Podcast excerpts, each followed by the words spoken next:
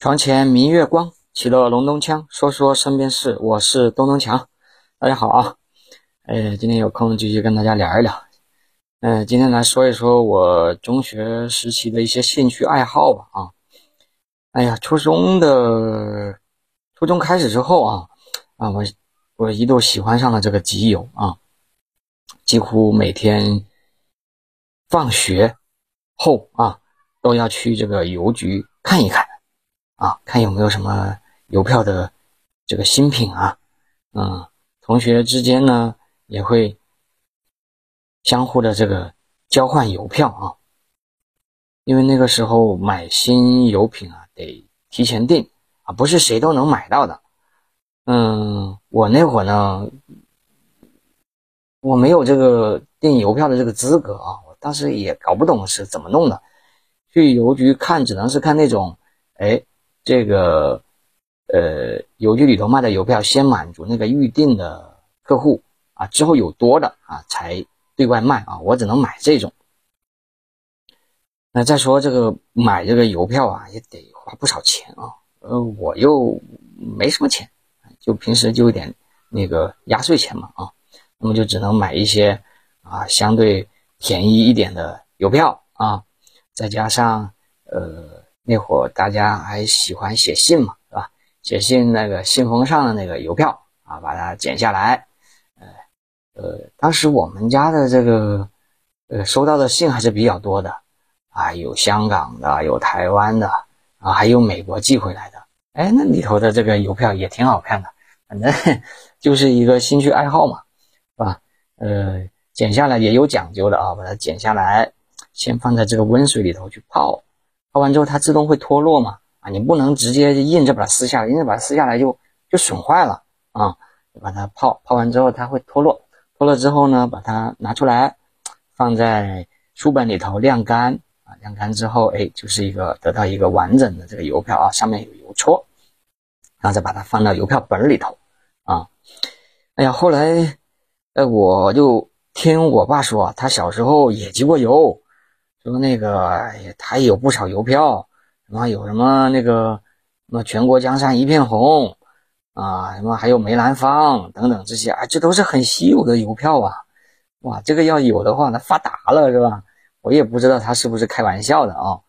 这个他就说不知道放哪里去了啊，反正是有啊，嗯，有有有一天，我就和我的同桌啊，他他也是喜欢集邮的，哎呀，他就给我出了一个主意，他说，那个，我跟你一起去你们家那个找一找，因为，呃，确实是有些有些地方我根本就没去找过的，是吧？那会儿我们已经搬到我们家新盖的房子里头住了，老房子里头那小阁楼啊，我都没上去过啊。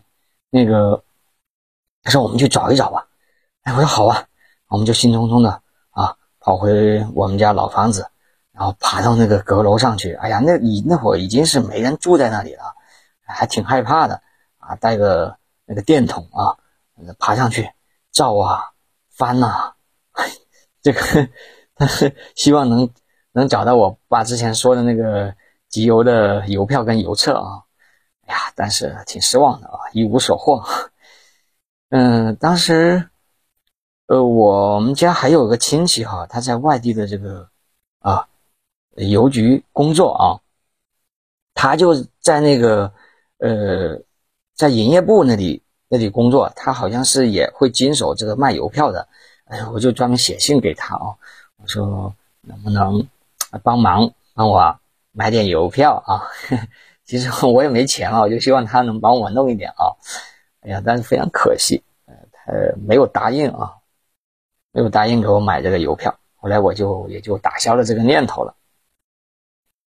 啊，这是这个集邮。嗯，上中学之后呢，我还喜欢上了这个打篮球啊。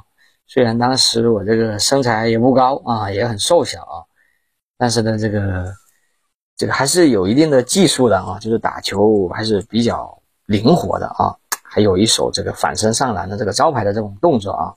那会儿我们是一帮要好的这个同学啊，放学之后就会相约去打球啊。那个时候，篮球场不多啊，学校里有几块，但是会被其他一些高年级的同学占了。那么我们就会一起骑这个自行车去到其他的学校，呃，去看有没有球场可以打，或者是到其他的呃单位的一些内部球场啊去打。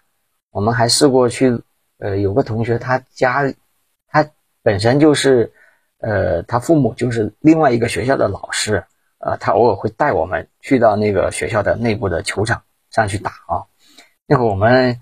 也是会有对抗的，就分两组人，是吧？一般就是说老大，好，这个分成两个老大，是吧？然后开始分别挑选自己的这个队员。像我这档子就就属于就比较被后面挑出来的那种，实力不行嘛，是吧？然后组个队，呃，就组两个队，然后就互相比赛啊，这个也挺有意思的。啊，到暑假的时候哈，我们就更加是每天早上啊都要去这个球场上去打球，等到打到这个等到这个太阳升起来了啊，天气热了啊，我们才回家啊。这个是篮球啊，呃，足球啊也我也挺非常喜欢，足球应该是每个当时每个男孩子都会比较喜欢的啊，我也不例外。那么除了在学校的足球场踢啊。就那会儿踢也没有什么章法，嗯，就一块足球场，你不可能打全场，是吧？嗯，打半场也不可能。就经常是自己垒个什么球门啊，就几个人打那种很小很小的场，或者就是说一打那个一一大帮人，是吧？呃，然后分别有人在两边啊起大脚，起那起那种角球啊，你去争啊，去抢啊，就这么玩的。嗯，除了在学校的足球场踢踢球之外，哈，我还会在这个家里的这个这个阳台上啊，去练习这个带球啊。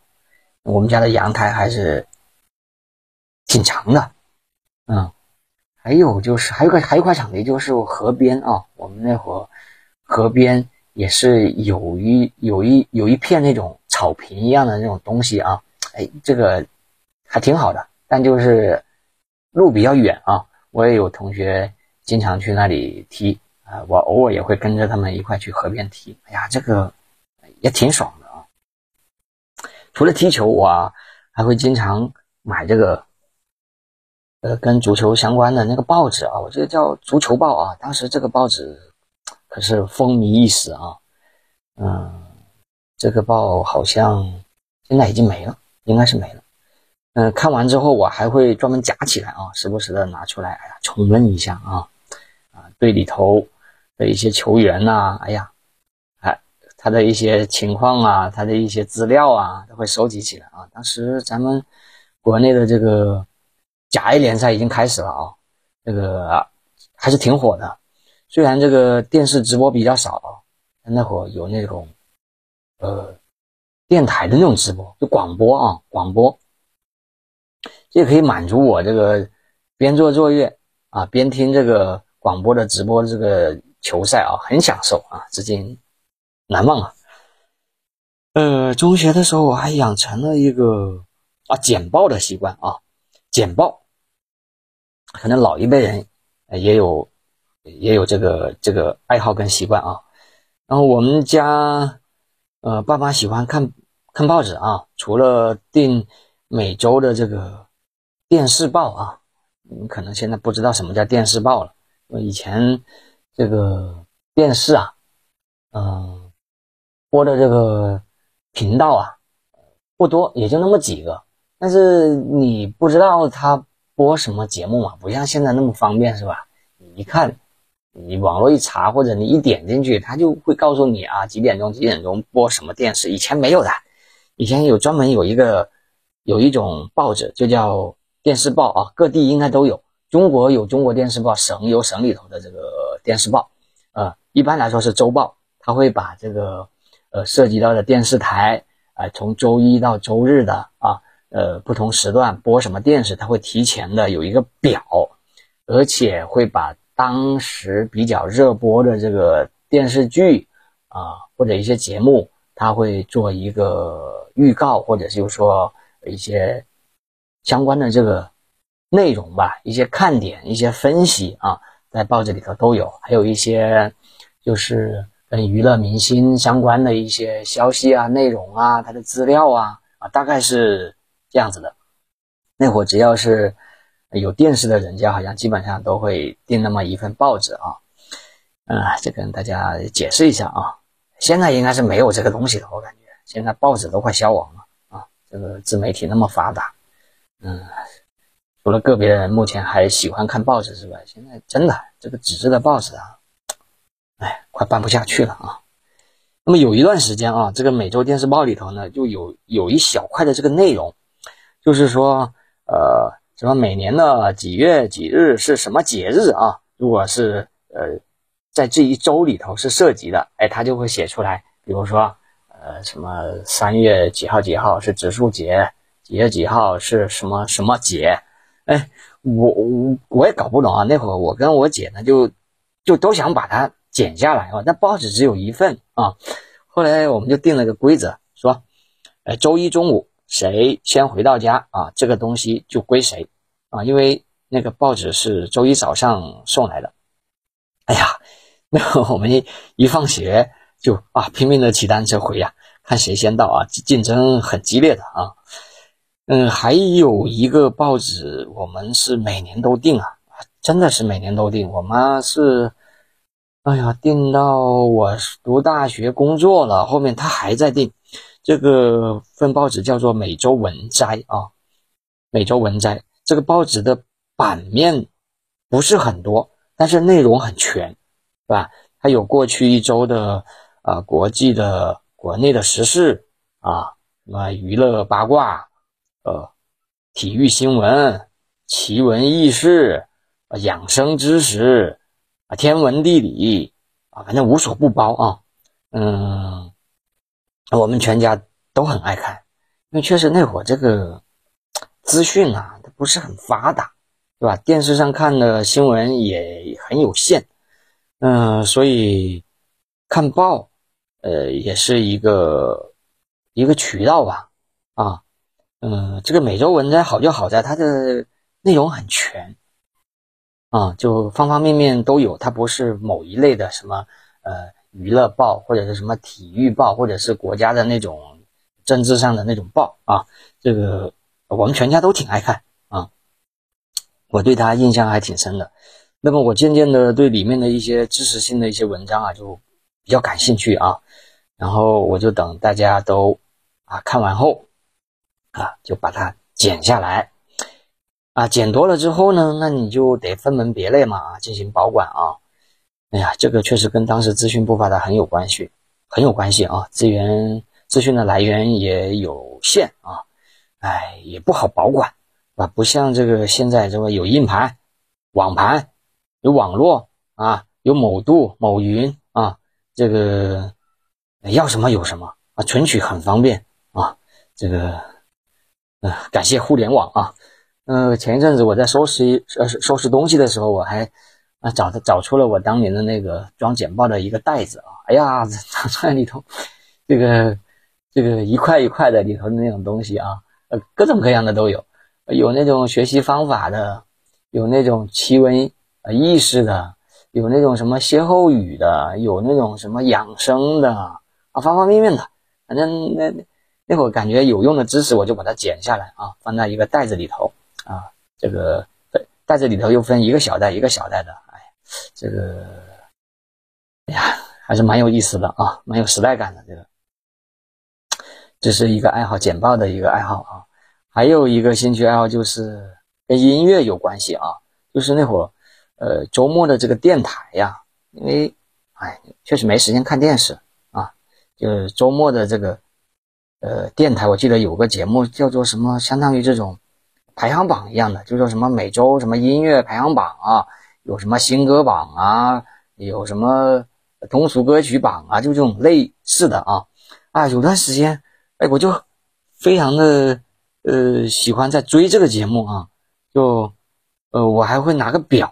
来记录啊，哎，这周这个流行歌曲排行榜啊，谁排第十位，谁排第九位啊，最终前前三啊，第三、第二、第一啊，我会列个表，还看它有没有变化啊，有时候还会自己会，哎呀，提前做个这种预测啊，看最终公布的结果啊，是不是哎和我预测的是不是相符啊？